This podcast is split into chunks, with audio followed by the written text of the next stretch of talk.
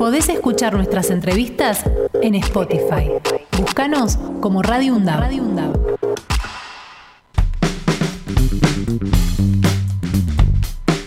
Amigas, amigos, 36 minutos acaban de pasar de la hora 10 y damos cuenta de una noticia que llega a nuestra mesa de trabajo, porque es algo que está ocurriendo aquí muy cerquita nuestro, en el doque. Es, es la novena semana, dice la información, de protestas ininterrumpidas de los trabajadores y delegados autoconvocados eh, de seguridad privada. Hoy, viernes 16 eh, de junio, a partir de las 10 y 30, hace minutos nada más. Eh, corte total en Exolgan, Manuel Alberti, 1780 acá nomás en, en el doque. Y este, para hablar sobre este tema queremos este, entrar en comunicación con quien es el encargado de prensa de UPSRA, Carlos Rodríguez. Buen día, Carlos, ¿cómo te va?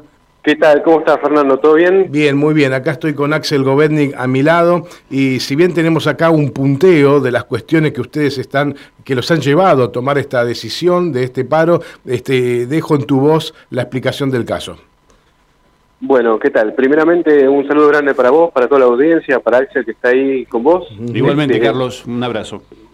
Bueno, les comento más o menos cómo, cómo está el panorama. Sí. Eh, los trabajadores de seguridad, hoy por hoy tenemos salarios que rondan los 160 mil pesos. Claro. Está, estamos 60 mil pesos, 70 mil pesos casi eh, debajo de la línea de la pobreza, lo que informó el INDEC, eh, que necesita una familia tipo para esto encima del mes de abril. o sea que hoy los números deben estar mucho más arriba de eso. Este, lo que estamos reclamando, este, nosotros todavía no hemos llegado al, al, objetivo de, Solgan para hacer el corte. este, estamos retrasados con un tema logístico, pero ya estamos eh, a la brevedad de llegar. Sí.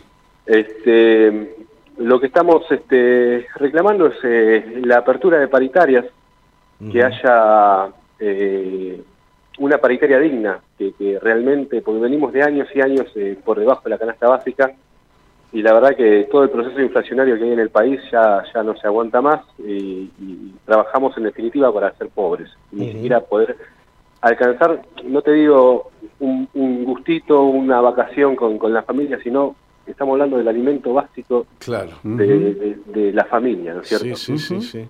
Estamos hablando de 180.000 laburantes, ¿no? Exactamente, sí. Se estima que hay entre 180.000 y 200.000 trabajadores. Este, es una actividad bastante abandonada. Eh, este, eso, Carlos, me, gustaría que para la audiencia podamos explicar. Axel Govendi te saluda nuevamente. este, quería este, que nos expliques un poquito cuál es la tarea realmente que llevan adelante este, ustedes.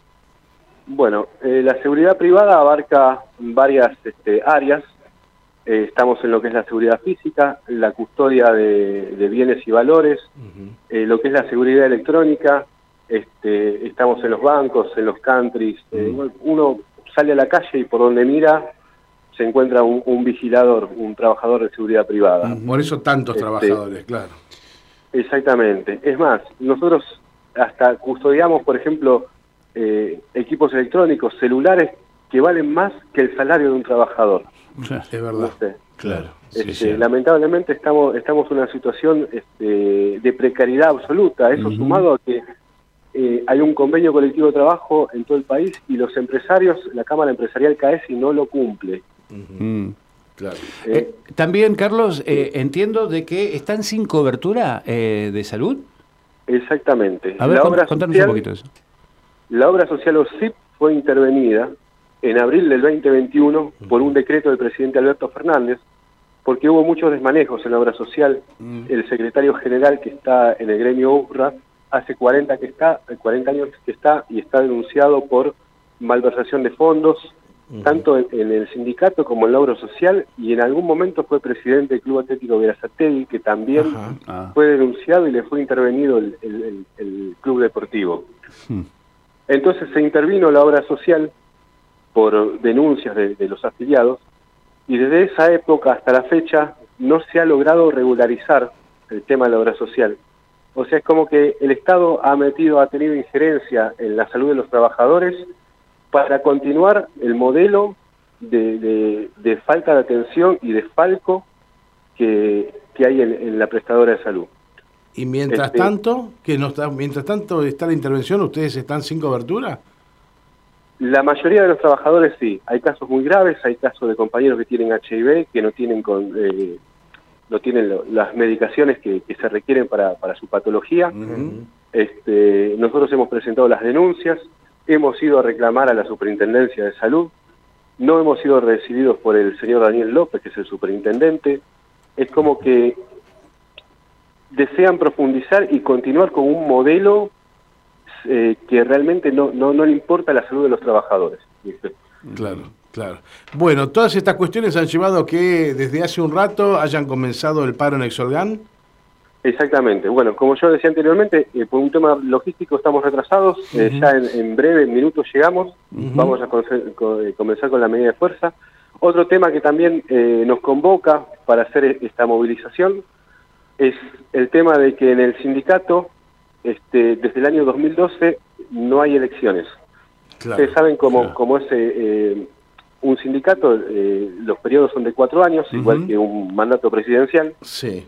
Este, ha sido intervenido en el año 2016 el sindicato por el gobierno de Macri y del 2016 al 2020 estuvo este, la intervención, en el 2020 una medida cautelar de la justicia repone al secretario general diciendo que estuvo mal intervenido el gremio.